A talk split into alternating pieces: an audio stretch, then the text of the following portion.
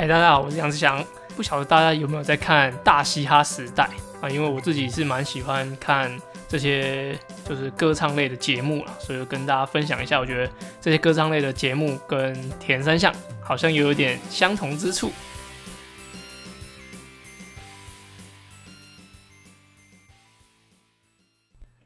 Hello，大家好，今天呢跟大家分享一下，就是我最近看的一个节目，就叫《大嘻哈时代》啊，其实它是一个。饶舌的节目，饶舌歌曲，然后一些选手啊，那他会用一些比赛的方式，然后跟大家配合，然后评分，然后会有淘汰机制。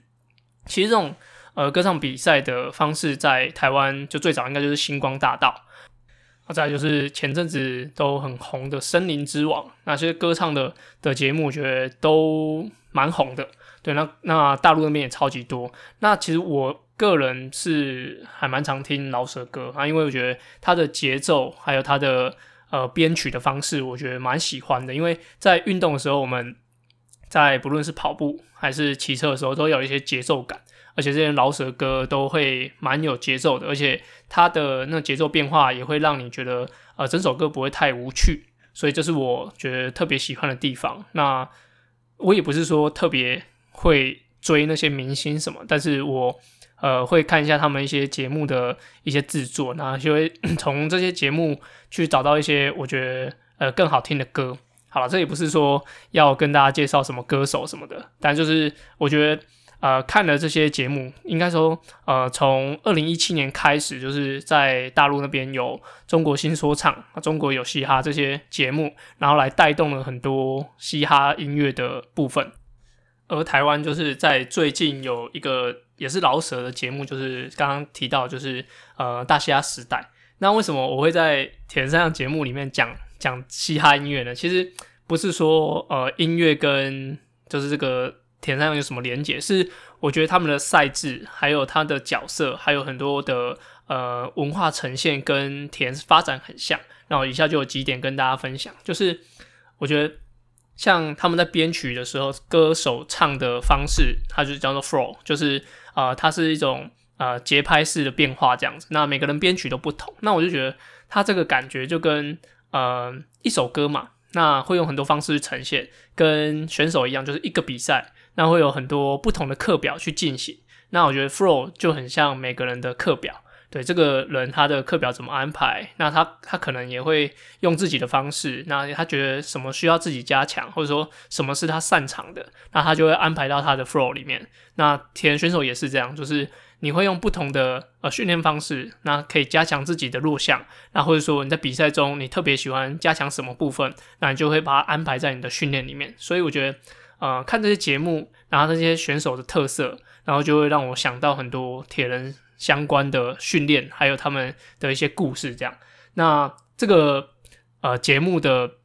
内容啊，其实我我就就就以歌唱圈哈，就是说呃饶舌圈跟铁人圈好了。那除了这些我刚刚讲的 flow 很像课表安排以外，那在这个里面呢，其实他们会有一个叫做 beef，就是有点像彼此间的争争执、争议这样子。那铁人圈也有也有 beef，就是啊、某些选手喜欢，某些选手有人不喜欢。那某些选手他们的对立关系，或者说啊、他们私底下的一些摩擦互动，那这些都是在每个领域都会呈现的。我就觉得这个蛮有趣的，就是好像在看别个圈子的的事情，但是可以套用到我们自己的铁人啊，还是这个运动圈上。我就觉得，嗯，这就是还蛮适合可以跟大家分享一下。以下有几点呢，就是我觉得可以跟大家分享，就是一，就是他们会有很多呃 underground 的的歌手，就是像地下的歌手，或者说他们真的是在这个圈子待很久的歌手，那他们就会很讨厌那些大家说来沾边的，就是这些人可能因为节目然后才来参加，那其实他的呃本业也不是做这个，那他在。饶舌上的投入也没那么多，那他就是要来增加一些流量，来刷一些知名度，那他们就会很讨厌这些很像大家说的 idol，或者说呃非饶舌圈的歌手这样。那其实铁人圈也是这样，就是呃，从之嗯、之前大概三四年前，IG 开始红了，那很多人他只要有在玩铁人，他就会把他觉得很厉害，然后把它抛出来，那甚至会有些厂商会喜欢他们，那可也大家可以说是这是网红效应，就是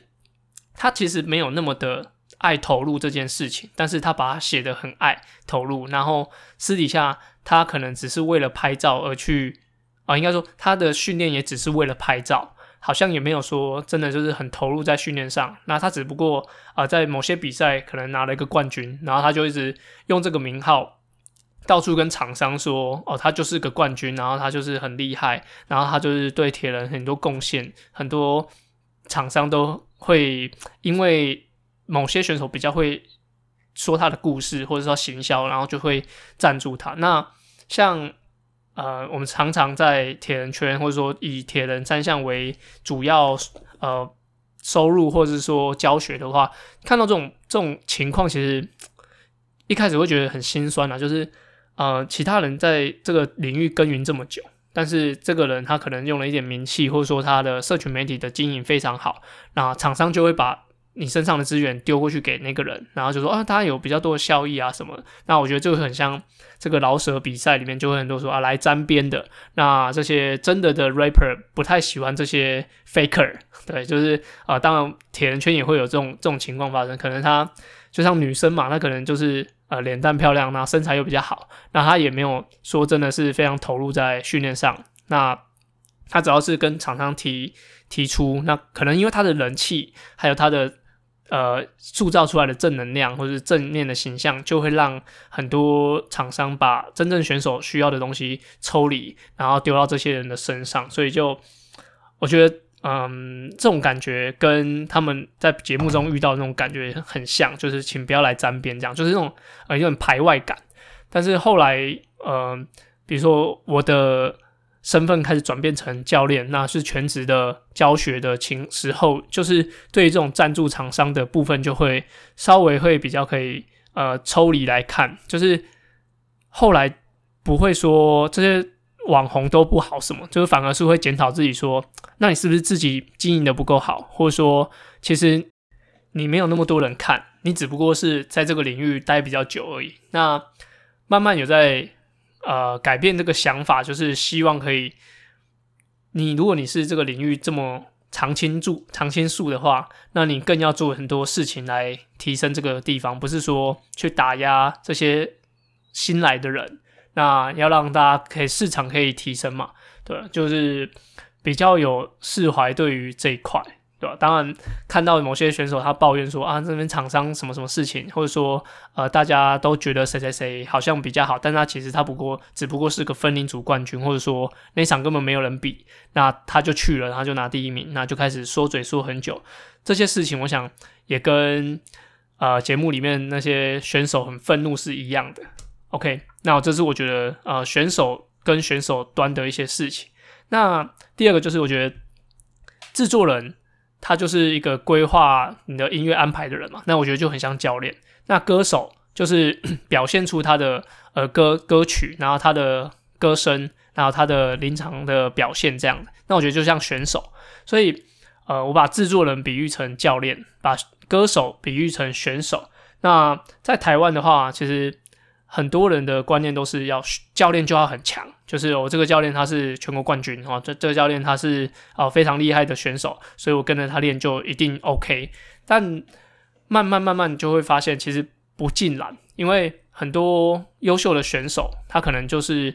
真的对于自己身体状况非常了解，那你给他练什么课程，他都会进步。那他也不会了解说，呃，其实很多人他的连游泳、踢水都踢不好。那你给他的训练内容也许会超过他的所需求的这样子，那这个落差感就会让大家觉得说，一个好的选手，成绩很好的选手，不一定是一个很好的教练。这样就很像节目中，就是一个很好的歌手，他不一定是个很好的制作人。那反过来就是一个很好的制作人，他不一定唱歌唱得很好。那一个很好的教练，他不一定是一个数科成绩很强的人。所以。我讲，嗯，这个都需要一点点时间的累积，还有一些验证。就是你可以观察这个选手从从选手竞技选手身份退下来之后，他对于经营自己，然后他的呃教学的方式，是不是也有换了一个角度来进行？因为真的要指导这么竞技的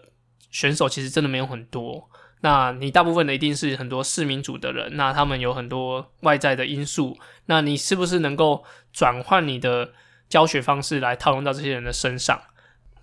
那这时候我就要再讲到回来，呃，节目上面就大嘻哈时代节目，就是他们有四个导师，那有三个是饶舌歌手，像熊仔、大支跟 Lil Wang，他们都是很厉害的歌手。那其中有个导师，他就是剃刀奖，那他是呃蔡依林还有很多知名。歌手的制作人，那他就不适合当导师吗？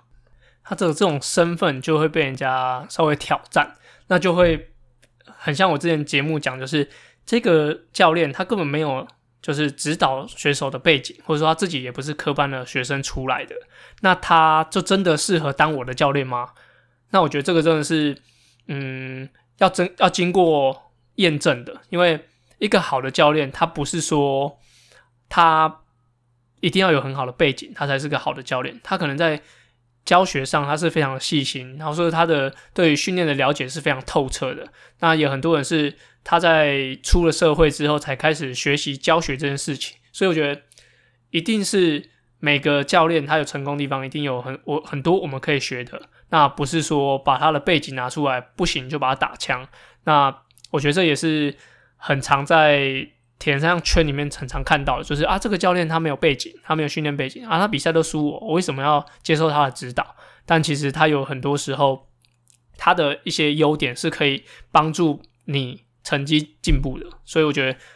这个就跟看节目的时候，我会觉得说，哦，制作人就像个教练，那歌手他就个选手，那怎么样的搭配，你一定要选很厉害的呃选手当你的教练吗？其实也不一定，所以这都是需要磨合的。所以我觉得。啊、呃，不要太早的下定论，或者说太过于批评不同的教练，或者不同的选手，或是不同的选手转教练，或是有些社会人士转成教练的一些背后的一些想法，我觉得这是需要教育啊。因为真的是很多国外很多厉害的选手，他的教练都不是非常科班的选手，但是他可以指导出非常厉害的选手，所以我觉得这是需要在观念上需要改变的。然后第三个就是在讲到很多歌手叫 underground，就是他们是地下歌手，他们可能没有一个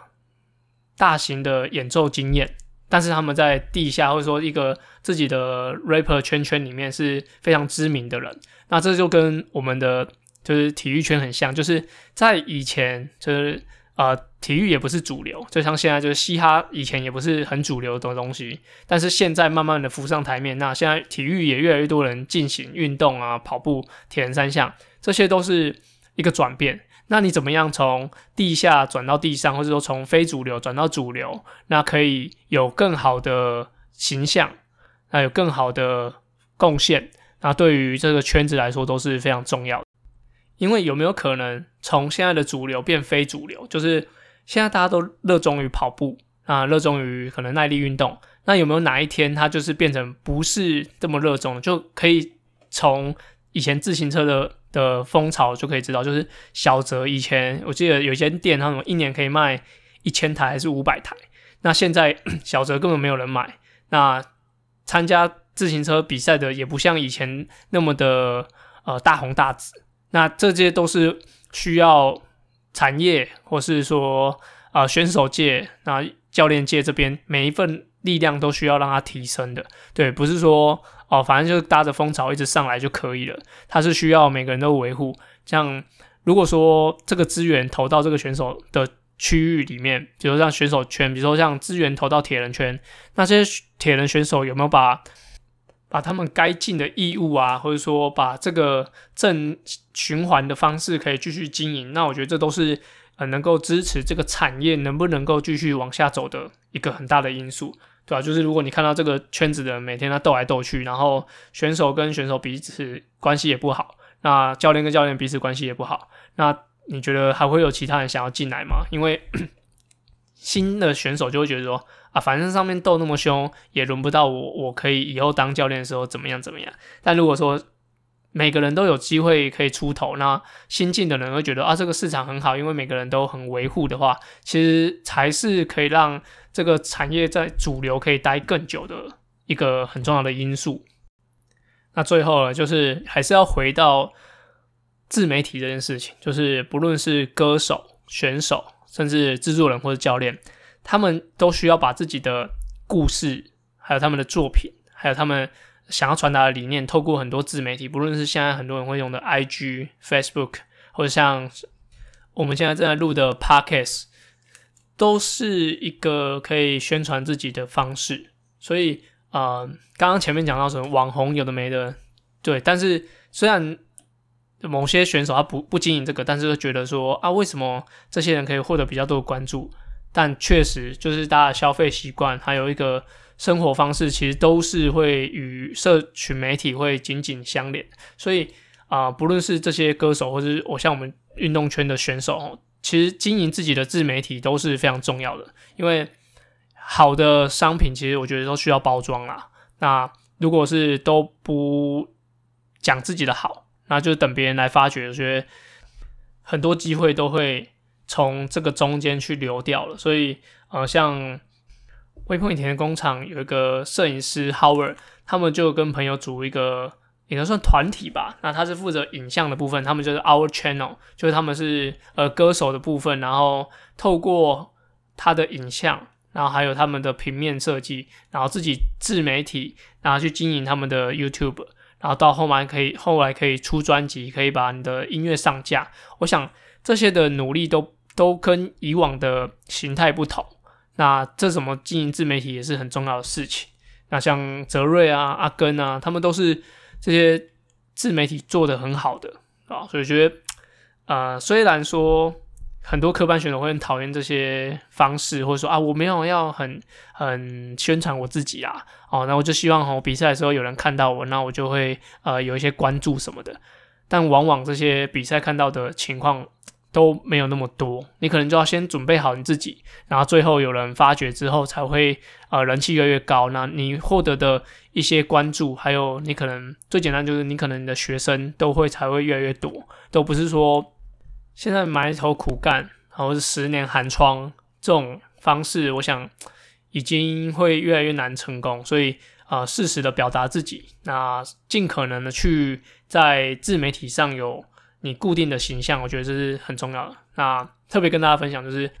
之前 Waypoint 有帮员工上一个算内训的课程吧，那就是请了莱卡很知名的讲师申爸。森爸的街头摄影，那这个讲师他也自己有在骑车。那之前我们也会一起骑车，我觉得呃我很喜欢看他的作品，还有他一些教教导如何拍照的一些方式，我觉得这是呃非常值得搜寻的，就是森爸的街头摄影。那他在之前的 IG 就提到一点，就是他说很多公司或是很多产品，他们都会做很多市调，就是呃希望消费者怎么样啊，想了解消费者的一些东西，那来调整自己的。呃，产品，那他就讲说，如果你是一个摄影师，或是你是个创作者，或是你是一个呃经营自媒体的人，其实最重要的事情是做自己。对，你要你要把你的形象做好了，那你真的把你的个人特色展现出来，那大家看到那个你，才是会是吸引到其他真的喜欢你的人。如果说你一直在跟动，那你一个没有一个自我中心的思想。那会很容易会迷失，就是你为了这个去做这个，为了这个去做那个，那就会让很多应该很关注你的人会流失掉。所以我觉得，嗯，不论是自媒体，或者说像这样子，呃，歌手或者选手的身份，如果是要发展出自己一套，嗯，受人注意的一个方式的话，或者说有持续有粉丝的话，其实我觉得做自己还是蛮重要的。OK，好，讲很多，其实我也是看了很多。就是这种呃歌唱节目，其实我比较喜欢听老舍这些啦。那看一看就觉得，其实有个人特色是是我觉得最喜欢的。那比如说他长得帅不帅，或者说他的呃背景是不是很好，或者说他是发了很多张专辑、唱片那些，其实都不是我特别追的。就是我喜欢他的风格，我喜欢呃听，然后他的讲的话或者说他的词是我喜欢的，我想这才是呃我会很喜欢这个人的一个重点啊。这我觉得就跟教练一样，因为我现在当教练，所以比较可以感同身受这一点，就是选手选手来找你，其实我觉得不一定每个选手都会适合跟你配合，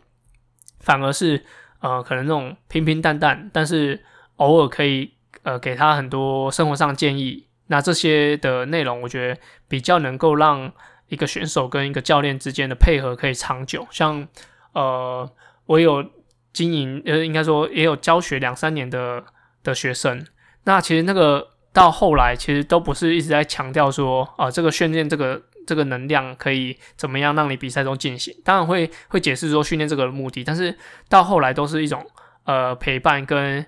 一些鼓励。那用我的风格。然后我的教学方式来跟他讲说，哎，其实你可以更好，或者说你你适合做什么事情来来提升你自己。那我觉得这才是嗯、长久经营来说最重要的事情。好，如果大家喜欢呃听饶舌歌，你也可以去看一下《大嘻哈时代》。那如果你喜欢铁人的节目，那你就可以来听我的 podcast。好，那就今天就分享到这边。如果有什么问题，都可以留言给我。那也希望大家都能够疫情越来越好。OK，那记得还有我的节目也有抖内，可以欢迎大家一起抖内我。好，感谢大家，拜拜。